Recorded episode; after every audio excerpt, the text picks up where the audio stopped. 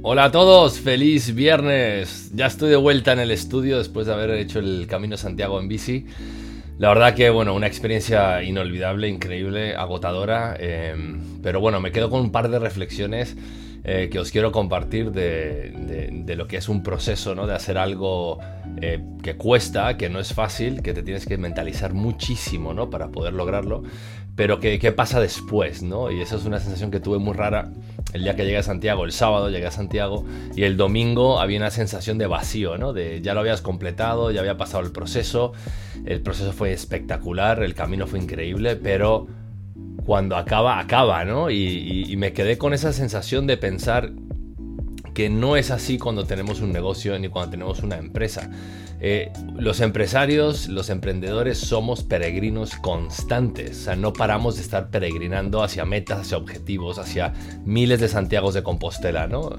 Y, es curioso porque nunca llegas a esa meta, aunque tú llegues a un hito, a una meta y lo cumplas, siempre tienes otra cosa que hacer, siempre tienes más, siempre quieres eh, crecer más, eh, ofrecer mejores servicios, más productos, quieres enfocarte mejor a tu cliente, quieres cambiar pivotar, quieres abrir otros países, quieres expandir tu empresa, quieres franquiciar quieres hacer lo que sea. Todo eso son pequeños hitos, pequeños caminos de Santiago, pequeños peregrinajes que en el fondo Em, nunca nos dejan llegar al objetivo final, ¿no? Porque el objetivo final de una empresa, eh, aunque sea la rentabilidad y sea escalar, o sea, lo que sea que tengas tú en tu cabeza, eh, en tu negocio, realmente nunca llegas ahí, siempre quieres más, ¿no? Es un, es un pequeño ciclo, eh, un círculo vicioso, ¿no? El que te metes.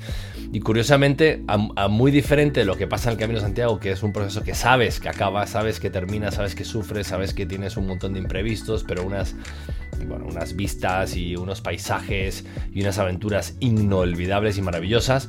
En, las empresas, el ser emprendedor, también pasa eso.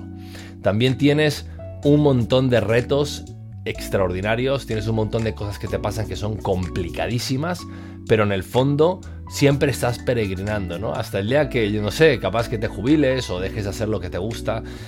Em, pero es un peregrinaje con, no sé, como con ganas, ¿no? Eh, es muy diferente a pensar que voy a acabar y se acaba todo lo que estoy haciendo, a realmente tener en mente eh, que vas a seguir sufriendo, entre comillas, y, y disfrutando el camino que estás haciendo, que es ser emprendedor. Entonces, Simplemente os quería dejar con esta, con, e, esta, digamos, no es una anécdota, pero es una forma, digamos, de, interpretar de qué es lo que me ha pasado a mí en el Camino de Santiago.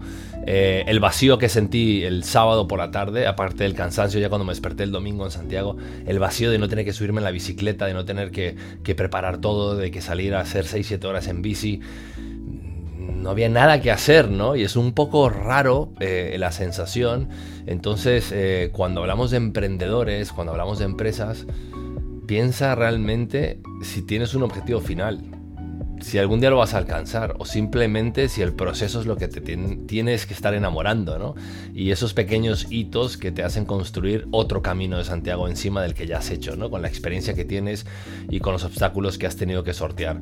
Em, no es fácil, obviamente, eh, es un peregrinaje, ¿no? Y los empresarios somos todos peregrinos de nuestras industrias. Estamos siempre intentando mejorar, intentando superarnos a nosotros mismos e intentando aportar valor a nuestros clientes es un camino de Santiago. Un camino de Santiago que puede durar 5 años, puede durar 40 años y el motivo que las empresas fracasan es porque a mitad del camino dicen que no pueden más, que ya no, que no llegan, que es imposible, que no se puede subir esa montaña, que se me ha reventado la rueda de la bicicleta y la tengo que arrastrar 30 kilómetros.